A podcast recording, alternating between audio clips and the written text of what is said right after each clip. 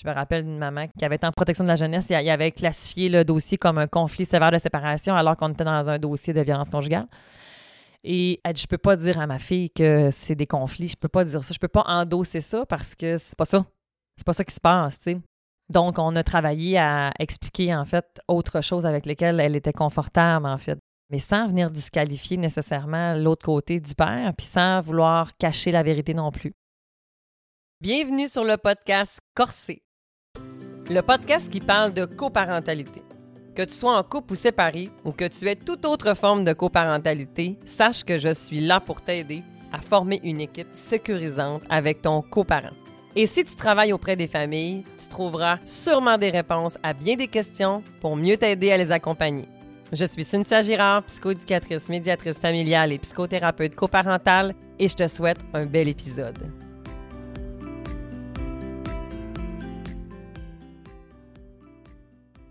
S'il te plaît, Cynthia, je ne veux pas le voir. Est-ce que j'ai le droit de fermer mes oreilles, boucher mes yeux, de ne rien dire, de ne pas parler? Je veux pas voir mon père. Aujourd'hui, je te parle de la rupture de lien entre un parent et un enfant. Est-ce que c'est toujours justifié? Je te parle d'un sujet difficile. Je te parle d'un sujet qui fait réagir. Je te parle d'un sujet qui amène beaucoup, beaucoup de questionnements. Je te parle de la rupture d'un contact entre un parent et son enfant. Est-ce que c'est toujours justifié? Qu'est-ce qui se passe? On parle d'aliénation parentale. Aliénation parentale, qu'est-ce que c'est? C'est un continuum, l'aliénation parentale. En fait, je compare souvent l'aliénation parentale à un suicide, dans le sens que un suicide, c'est complété ou c'est non complété. L'aliénation parentale, c'est un peu la même chose.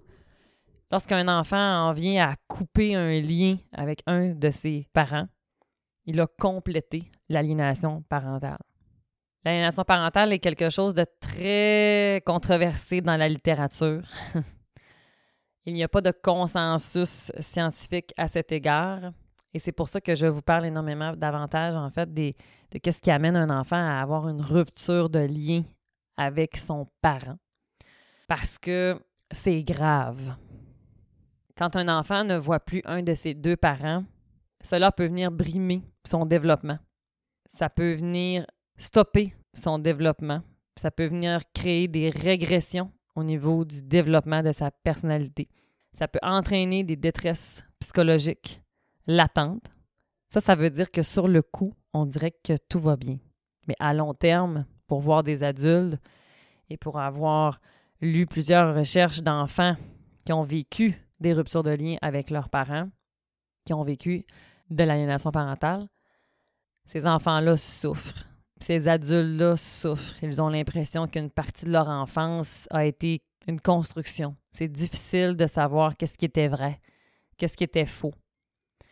Parfois, ils vont en vouloir aux parents avec qui ils sont restés, de ne pas les avoir accompagnés différemment. Des fois, ils vont en vouloir aussi aux parents qui ne les voient plus, d'avoir abandonné, d'avoir cessé. C'est une dynamique familiale extrêmement complexe parce qu'il peut y avoir des moments et des raisons pour lesquelles on va ne plus voir un de ses deux parents. Par exemple, dans un contexte où est-ce qu'un parent aurait un problème de consommation, ou est-ce qu'il ne serait pas en mesure de s'occuper de son enfant, eh bien, par la force des choses, en fait, soit la protection de la jeunesse ou soit l'autre parent va prendre les dispositions nécessaires, en fait, pour que l'enfant ne soit pas en contact avec ce parent-là. Si les contacts ne sont pas balisés, encadrés et sécuritaires. J'ai travaillé en protection de la jeunesse pendant plus de dix ans, donc j'ai accompagné énormément de familles, en fait, à reconstruire des liens un autre exemple, c'est un enfant qui aurait vécu un abus sexuel, par exemple. Eh bien, on va le mettre à l'abri de cet agresseur, hein, de celui qui a abusé. Si tu le sais pas, je te l'annonce, mais c'est la plupart du temps, les abus sexuels vont être commis par une personne que tu connais et qui est parfois très proche de toi. Donc, je ne voudrais pas m'avancer dans les statistiques, mais euh, parce que je suis plutôt, je ne suis plus à jour, mais il y a de cela quelques années, on parlait quand même d'un pourcentage de 80% Alors, c'est quand même assez important donc d'une personne que tu connais ou qui est proche de toi, en fait, qui va avoir euh, fait un abus. Donc, dans ces contextes-là, bien, bien entendu, on mettait l'enfant à l'abri, dans le fond, de ne plus être en contact avec cette personne-là. Et si, par exemple, c'était une personne de sa famille, bien, il peut avoir des euh, interventions qui vont être faites, en fait, pour euh, reconstruire. Pas nécessairement reprendre un contact, mais parfois, oui, on peut aller là. Dans d'autres contextes, par exemple, la violence conjugale, ou est-ce que, dans le fond, euh, j'aime mieux dire la violence familiale, hein, dans le fond, parce que s'il y a eu violence conjugale, ben forcément, les enfants ont été témoins de loin ou de proche de façon directe ou de façon indirecte, les enfants sont conscients de ce qui se passe dans leur maison. Et souvent, ils vont m'en parler avec une forme de tension. C'est complexe à comprendre. En fait, ils ont la difficulté à mettre des mots sur ça. Des fois, quand ils n'ont pas été témoins euh, de façon directe, là, je veux dire, quand ils ont été témoins de façon plus indirecte, des fois, ils vont beaucoup parler de cette énergie qu'il y a dans la maison, l'ambiance, hein, dans le fond, quand le parent arrivait, quand l'autre parent, euh, quand le parent, mettons, qui avait des comportements violents arrivait, l'attitude changeait, il y avait quelque chose qui se passait, tu. Donc, euh, dans ces contextes-là, ben, on va mettre encore là l'enfant en sécurité. Et encore là, dès que c'est possible, ben, on va pouvoir potentiellement travailler à avoir une reconstruction de ce lien-là.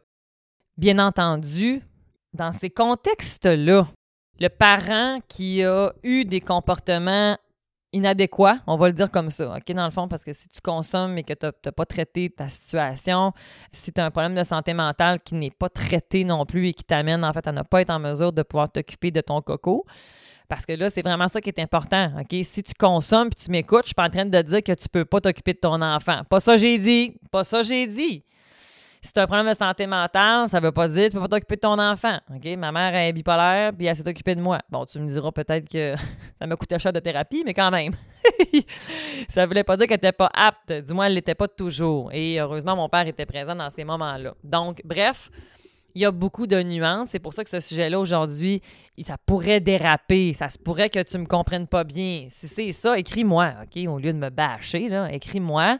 Puis on en parlera ou je te réexpliquerai si tu n'as pas compris. Il n'y a pas de souci. Parce qu'il y a beaucoup, beaucoup, beaucoup de nuances. Pourquoi? Parce que c'est une dynamique, OK? Donc, les deux parents ont quelque chose là-dedans, OK? J'en ai déjà parlé d'ailleurs. Je vais t'inviter dans le descriptif de l'épisode d'aujourd'hui, je t'ai mis d'autres épisodes, dont un, épisode de la saison 1 où est-ce que j'avais reçu la propriétaire et l'intervenante et l'ambassadrice, en fait, du Carrefour Nation parentale.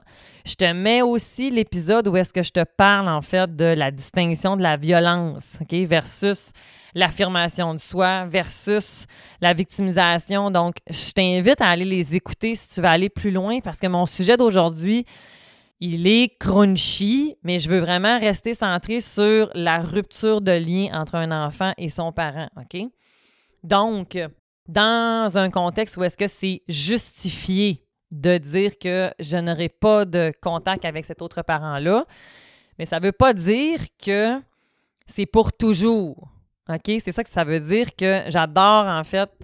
Il y a une intervenante dans une maison d'hébergement qui avait expliqué justement à une maman un jour parce que la maman, elle voulait pas porter plainte, elle voulait pas que les enfants ne soient plus avec euh, leur père, elle avait tellement peur. Puis parce que des fois, papa, il n'est pas toujours violent, hein, dans le fond. Il y a des compétences aussi. C'est quand il est dans ces comportements-là qu'il, souffre, dans le fond, puis qu'il va avoir des comportements inacceptables et violents. Donc, ce que l'intervenante a amené euh, la maman à, prendre conscience, c'est qu'on on va juste prendre une pause on va prendre le temps nécessaire pour que papa y ait de l'aide, puis que maman ait de l'aide, puis que les enfants y aient de l'aide, puis après, on, regardera ce qu'on fait. J'adore ça. Donc, il faut le voir par étapes parce que c'est vrai et je comprends que quand ça, ça arrive, c'est comme un tsunami. Ça, c'est comme, ben voyons donc. Ça amène beaucoup, beaucoup d'affaires. Il, il, y a beaucoup de démarches parfois. Il y a beaucoup de monde. Tu parles, tu racontes. C'est ça peut devenir très intrusif, ce genre de situation-là. Donc, c'est pour ça que c'est pas facile, hein, sortir de ce genre de relation-là, de ce genre de situation-là. Bon, là, je veux pas tomber dans, dans la violence conjugale, je veux revenir. Hey, j'ai-tu de la misère à rester? C'est parce tellement, c'est tellement pointu, tu sais, ce qu'on parle aujourd'hui. Donc, il y a beaucoup, beaucoup de nuances à mettre. Fait que, tu sais, je veux que ça transparaisse dans mon propos parce que ça serait facile de me cliver, puis c'est pas ça mon point, tu sais. Je pense que vous le savez à travers le temps, si tu m'écoutes, Si c'est ta première fois que tu m'écoutes, ben coudon, hein, bienvenue. Je suis pas tout le temps aussi intense que ça dans mes sujets. Mais si c'est pas la première fois que tu m'écoutes, ben écoute, tu sais très bien que je pense en fait que j'aime l'humain, j'aime les gens, j'aime aider les gens, puis j'aide des gens des fois qui sont très très très très très souffrants. Donc je crois en la réhabilitation, je crois qu'on peut changer. Par contre, je ne peux pas faire le changement à la place de personne. Je suis responsable des moyens et non pas des résultats. Et pour être en mesure de reconstruire une relation, bien, c'est sûr que la personne qui a eu des gestes ou des comportements doit être en mesure de reconnaître la situation. Parce que c'est sûr que si on ne reconnaît pas la situation, c'est très difficile d'avancer. C'est ce qui va faire parfois, par exemple, que dans un processus de réunification familiale, on ne pourra pas atteindre un autre stade parce que le parent qui a eu des comportements est allé au maximum de ses capacités, il a atteint des limites, puis malheureusement, on, ne peut pas. Je, me rappellerai toujours d'un petit bonhomme que j'avais accompagné où est-ce qu'on avait dû. Euh, il a été placé pendant plusieurs mois et l'objectif était que maman arrête de consommer. Elle était euh, monoparentale et ah, le petit minou a tellement eu de la peine parce que maman n'a pas été en mesure, malheureusement, de prendre l'aide qui lui était offerte. Et euh, ça me touche, ça me touche ce, dossier-là parce que ce papa-là n'était pas présent dans sa vie. Euh, il n'était pas là pour x, y raison. Puis il lui restait sa mère. Puis quand sa mère a rechuté, elle a fait un long, long bout, là, en fait. Elle a été, je pense, comme 6-7 ans, là, en fait, être en mesure d'être ça. Puis elle a retombé. Puis Bien, malheureusement, ça avait de plus en plus d'impact chez le petit, bien entendu. Fait que Coco était rendu quand même à 8-9 ans et euh, dans sa famille d'accueil, il s'attachait, puis il résistait hein, en fait à s'attacher. Il était en conflit de loyauté parce qu'il était bien. Il était bien dans sa famille d'accueil, mais il avait envie que maman s'en occupe. Il avait envie que maman. Il a eu besoin d'énormément d'accompagnement, ce petit Coco-là, pour être en mesure de d'accepter. je ne sais pas s'il l'a vraiment accepté. C'est un long processus, ça, je pense mais que dans le fond, maman avait atteint des limites, tu sais, puis que c'était pas à cause de lui. Les enfants, ils portent tellement ça en eux. Donc, tu sais, c'est un exemple parmi tant d'autres, mais c'est un exemple justement où est-ce que ce parent-là n'a pas eu la capacité, malheureusement, de reconnaître le problème de fond puis d'aller en prendre soin. Pour X, Y raison, cette maman-là, a eu, elle a eu un lourd passé, elle aussi. Donc, je suis pas en train de dire que j'excuse. J'excuse jamais les comportements mais je les comprends, par exemple. Je peux comprendre, en fait, qu'est-ce qui t'amène dans des zones, puis c'est pour ça que je te lâche pas. Hein. Je dis souvent aux familles que j'accompagne, euh, je m'en vais nulle part. Je vais rester là. Donc, euh, c'est un critère qui est essentiel, OK? Donc, ça, c'est un élément qui... Donc, peu importe, OK? Je me rappelle un papa qui a fondu en larmes, en fait, quand je lui ai nommé qu'est-ce qu'il faisait à sa fille, c'était de la violence psychologique parce qu'il n'avait plus d'emprise, en fait, avec la mère. Donc, n'ayant plus d'emprise avec la mère, il a commencé à, être davantage violent psychologiquement avec sa fille. Et je me rappelle comment Cocotte en, parlait à ce moment-là. Euh, je comprends pas. Tu sais, quand papa, il me parle, je deviens toute confuse, je deviens toute mélangée. J'ai l'impression que ce qu'il me dit, vu qu'il me pose plein de questions, que ça me mélange, puis je ne sais plus si c'est vrai ou si c'est pas vrai ce papa-là, quand il a pris conscience de ça, euh, ça a été extrêmement difficile. Puis on, on, a, été ensemble pendant quand même plusieurs années, là, ce dossier-là. Il faut savoir, pour être en mesure que ce monsieur-là arrive à être en mesure de comprendre qu'est-ce qui se passait, parce que c'est sûr que c'est dur à porter, hein, dans le fond, de, prendre conscience que tu as des impacts néfastes sur ton enfant. C'est euh, pas facile. C'est pas facile. Donc, dans ce contexte-là, donc maman a réappris à s'affirmer, a réappris à prendre son pouvoir sans avoir euh, l'impression qu'elle devait tout extraire du père parce que cette maman-là reconnaissait les compétences de ce papa-là, en fait. Euh, c'est souvent ce qu'on va observer, en fait, dans des situations où est-ce qu'il y a des raisons justifiées. Quand il y a des raisons justifiées de ne pas voir un des deux parents, souvent l'autre parent reconnaît reconnaît les compétences de ce parent-là. Hein. Par exemple, quand elle prend sa médication, mais c'est une super bonne mère, mais c'est quand elle arrête de prendre sa médication, elle tombe en psychose, puis à ce moment-là, euh, elle devient dangereuse, tu sais. Fait que c'est comme, écoute, des histoires de cas, je pourrais vous en rencontrer tellement, tellement, tellement, tellement. Donc, tu sais, C'est pas évident, mais dans ce temps-là, les parents, c'est ce que j'observe. Par contre, et là maintenant, c'est là que je veux rentrer dans l'autre côté du spectre. Quand les raisons sont plus ou moins justifiées, quand les raisons sont questionnables, quand les raisons sont floues. Parce que dans des moments où est-ce que les raisons sont justifiées, ce que j'observe à travers euh, mes 15 ans d'expérience, c'est que l'enfant qui vit des situations inacceptables, l'enfant qui vit des traumas, l'enfant qui vit des raisons justifiables de ne pas voir son parent, il m'en parle avec énormément de nuances. Il m'en parle avec des pointes de tarte. Hein. Moi, je fais toujours des tartes. On rigole toujours avec ça. On est des tartes, nous. Fait qu'il y a des portions de maman que j'aime, il y a des portions de papa que j'aime, puis il y a des portions que j'aime pas.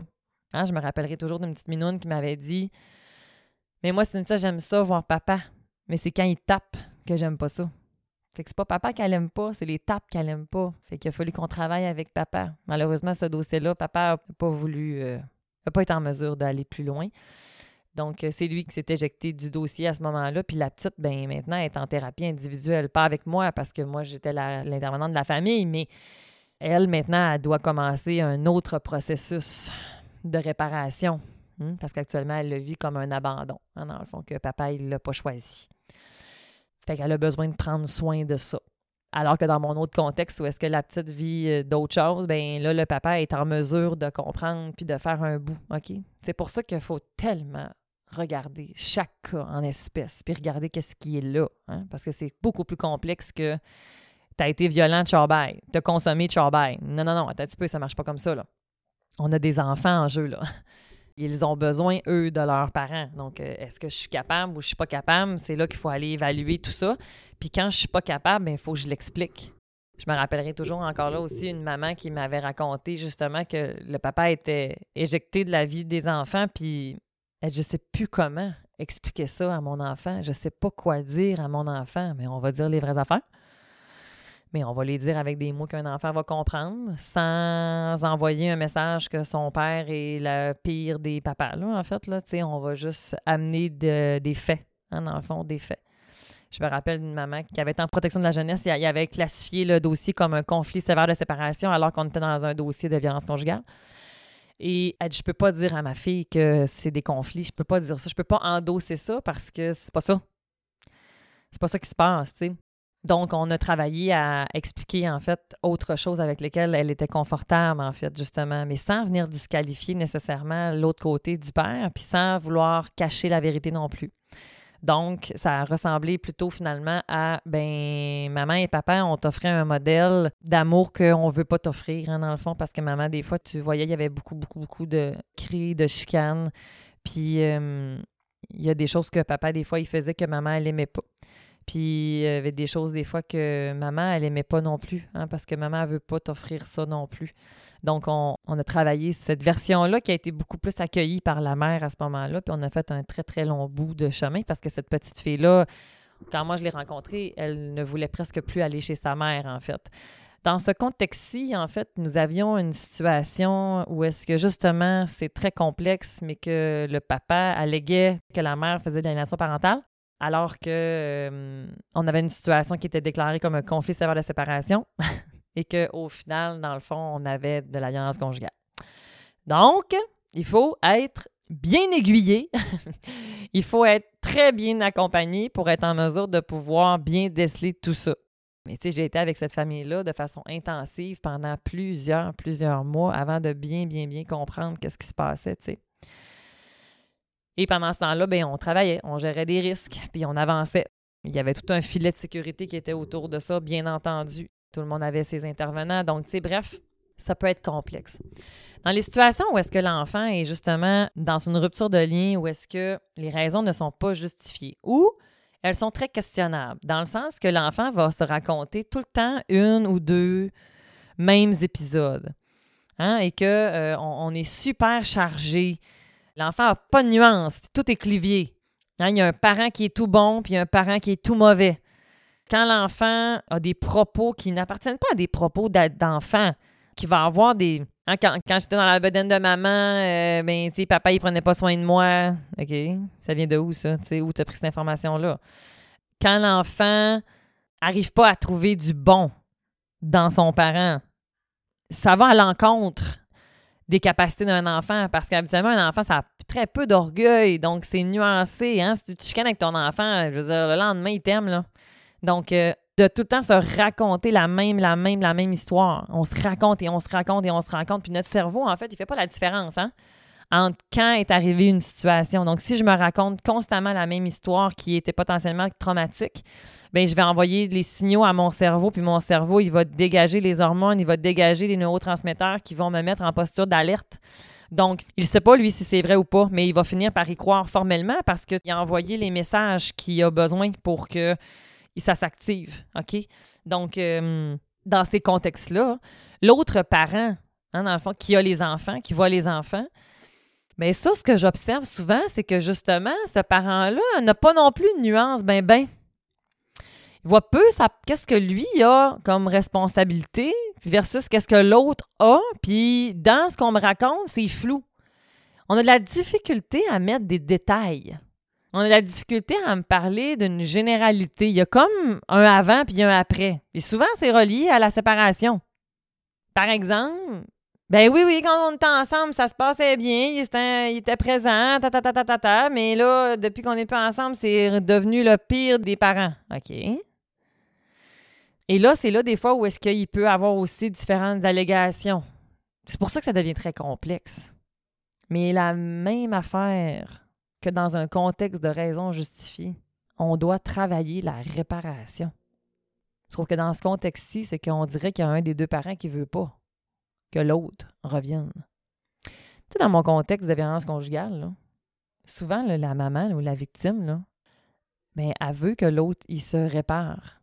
C'est ce qu'elle souhaite le plus ardemment possible. D'ailleurs, c'est une des raisons pour laquelle il faut qu'on travaille des fois à accepter que qu'on ne reviendra pas ensemble, OK, dans le fond, parce qu'il y, a comme beaucoup, beaucoup, beaucoup de désirs de réparation, justement, là, tu sais, ça, fait partie de la dynamique, mais... Ou par exemple, tu que dès qu'un parent, je me rappelle d'une famille où est-ce qu'on avait été en médiation familiale, puis monsieur avait un trouble de consommation, consommait de l'alcool, les enfants ont été avec la mère pendant que papa est allé en cure et tout ça, puis dès que papa été en mesure, les enfants ont recommencé à aller chez le père. Mais dans le contexte où est-ce que là, je vous parle d'une rupture de lien qui n'est pas justifiée ou qui est très douteuse, c'est comme si que peu importe ce qu'on propose comme stratégie, on dirait que ça marche pas. On dirait qu'il reste quelque chose. On dirait que l'autre, il, ne croit pas, il... Non, c'est... On dirait qu'il est comme difficile à convaincre qu'on peut-tu sortir de là? C'est dans ces contextes-là où est-ce qu'on est davantage dans le spectre de l'aliénation parentale pure ben, pure. Les cas d'aliénation pure sont très rares parce que souvent, on va se retrouver beaucoup plus dans une situation dite hybride, dans le sens que les deux parents, des fois, vont s'adresser des choses. Puis il faut savoir que le parent qui ne voit plus son enfant, il contribue aussi hein, à la dynamique. C'est pour ça que c'est une intervention familiale que ça prend.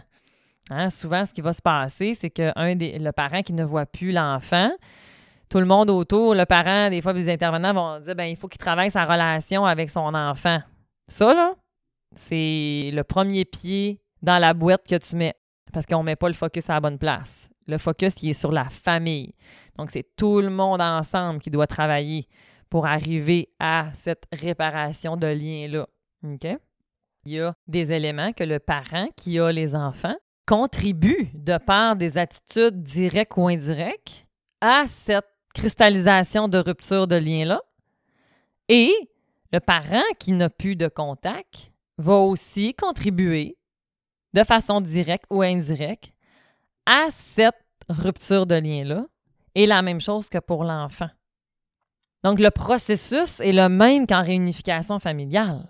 On doit travailler à réparer et à reconstruire cette relation-là donc, on va souvent utiliser beaucoup la désensibilisation progressive. On va utiliser beaucoup de stratégies, en fait, dans ce sens-là. On va y aller tout en douceur. Ça va nous prendre des milieux neutres. Bref, il y a plein d'interventions qui vont être mises en place pour être en mesure d'accompagner ces familles-là. Mais l'intervention se doit d'être familiale. Parce que ce que je remarque parfois, ce qu'on remarque des fois, c'est que là, maman a son intervenant, papa a son intervenant, puis l'enfant a son intervenant, puis les intervenants, ils se parlent pas. Fait que ça fait tout le monde travaille en silo. Puis ça, ben, Malheureusement, la littérature, elle nous renseigne que ça les aide pas. Puis là, ça, en plus, j'ai le juridique, puis le juridique parle pas avec le socio, on a encore plus une dichotomie. Ce que ça fait, ce que moi, je remarque dans mon bureau dans ce temps-là, c'est que les parents sont largués. C'est comme mais là, elle, elle me dit ça, lui, il me dit ça, mon avocat, il a dit ça, le juge, il a dit ça, on fait quoi? Ben là, j'avoue que c'est un peu compliqué, là. Donc, il faut qu'on travaille à avoir vraiment un arrimage, qu'on soit une équipe autour de cette famille-là pour être en mesure de pouvoir les accompagner pour vite, ça presse qu'on puisse en mesure de, travailler la réunification du lien. Pourquoi ça presse? Mais parce que le temps d'un enfant n'est pas le temps d'un adulte. Hein? Le temps subjectif pour un enfant, c'est pas du tout la même chose. Hein? Rappelle-toi, ton petit coco de 5 ans là, que tu lui dis, là, Là, euh, dans cinq minutes, on va partir. Euh, bon, cinq minutes, cinq minutes, c'est la fin du monde, maman. C'est la fin du monde. Mais toi, cinq minutes, c'est quoi dans ta vie? nous, comme adultes, des fois, quelques semaines, quelques mois, mon Dieu, ça ne change pas grand-chose. Mais dans la vie d'un enfant, le temps, ça compte double. Ça compte triple parfois. Donc, euh, voilà. je me suis emballée. J'espère que j'ai amené de la nuance. J'espère que tu es en mesure de faire la distinction. Mais là, c'est normal si tu ne comprends pas tout, par exemple, parce que même moi, c'est compliqué, là, OK? Donc, mon objectif, là, c'est vraiment que tu sois en mesure de pouvoir avoir plus de nuances là-dedans, OK? Et de faire attention au mot aliénation parentale parce que parfois, il est galvaudé, on l'utilise à toutes les sauces. Pour faire attention, c'est un spectre. Il y a plusieurs éléments qui m'amènent dans le spectre. Il y a beaucoup de comportements, qu'on va dire, qui sont aliénants, qui vont favoriser le conflit de loyauté, qui vont engendrer potentiellement une rupture de lien. Et il y a de l'aliénation, des fois, qui n'est pas fondée parce qu'on est vraiment dans d'autres choses. Puis il y a d'autres fois où est-ce que c'est effectivement ça le problème. Puis il y a d'autres fois où est-ce que c'est vraiment les deux parents Hein, dans le fond, qui sont problématiques de part et d'autre parce qu'ils sont en conflit puis en guerre l'un de l'autre, en fait. Puis ça, ça vient, l'enfant est tellement pris entre les deux qu'il finit par en couper un des deux, mais pas parce qu'il y en a un des deux qui a fait une campagne de dénigrement sur l'autre. On n'est pas là-dedans. Puis là, dans ma campagne de dénigrement, ben c'est des fois, c'est que ça, ça, le parent, des fois, qui va être dit comme aliénant, des fois, le parent, ce parent-là, en fait, des fois, il est même pas conscient. Il y a des fois où est-ce qu'ils sont conscients, mais il y des fois où est-ce qu'ils sont pas du tout conscients de ce qui se passe, là, en fait. ils ont vraiment, vraiment, vraiment l'impression qu'ils font ce qui est le mieux pour leur enfant. Mais encore là, c'est il y a beaucoup de questions à se poser à travers tout ça. Donc, euh, il y a plusieurs situations, il y a plusieurs styles de famille. Fait j'espère que tu es en mesure de plus amener de la nuance dans la rupture versus pas la rupture. Puis ce que j'ai envie de te laisser, c'est les enfants ont besoin de leurs deux pères. Ils ont besoin d'avoir accès à ces deux personnes-là qui les ont mis au monde, qui les ont conçus, dans un environnement qui va être sécuritaire, chaleureux, encadrant et sécurisant, et avoir des fréquences de contact. Et on va vouloir travailler le plus possible à ce que ça, ce soit possible et fait. Autrement, d'autres dispositions vont être prises, mais c'est l'objectif ultime. C'est ce qu'on souhaite, le plus possible. Alors, sur ce, je te souhaite une belle semaine. La semaine prochaine, on va recevoir Vicky Bois. Vraiment hâte. Parce qu'aujourd'hui, je vous ai parlé quand même de plusieurs symptômes qui s'apparentent à de l'anxiété. OK? Hein, parce que souvent, le, bon, elle est repartie, tu sais. Mais là, juste pour vous dire, en fait, ce que je trouve, ça introduit vraiment bien le sujet de la semaine prochaine, c'est que des fois, l'enfant, quand il ne veut pas voir un de ses deux parents, il va avoir énormément de symptômes anxieux. OK? Je trouve que c'est intéressant parce que la semaine prochaine, c'est exactement de ça qu'on parle. On parle de l'anxiété quand tu me paralyses avec Vicky Bois, qui est une psychoducatrice et qui a euh, une clinique SOS Changement. Et une de ses spécialités, c'est l'anxiété. Surtout chez les adultes, je te dirais, mais beaucoup avec les adolescents, avec les enfants aussi. Alors, conversation qui va être, ma foi, extrêmement géniale elle a tellement été généreuse en plus de son contenu. Elle nous offre plein d'outils gratuits. Alors, sois là la semaine prochaine. Ce sera super intéressant. Je te souhaite une belle semaine, un beau week-end, une belle vie. On se revoit bientôt. Salut! Merci d'avoir été avec moi pour l'épisode d'aujourd'hui. J'espère que la rencontre d'aujourd'hui a été remplie de valeur pour toi. Je ne sais pas si tu es une intervenante ou un intervenant. Peut-être que tu es gestionnaire Sache que j'offre des conférences ou des formations pour les équipes de travail, pour les professionnels. Alors, si tu penses aujourd'hui que ce contenu-là pourrait être partagé à tes employés ou à ton équipe de professionnels, contacte-moi à consultation à commercial Mon adresse courriel est dans le descriptif parce que accompagner ces familles-là, c'est complexe et il me fera plaisir de pouvoir construire le service dont tu as besoin pour être capable de pouvoir mieux accompagner ces familles-là. Alors au plaisir, bye bye!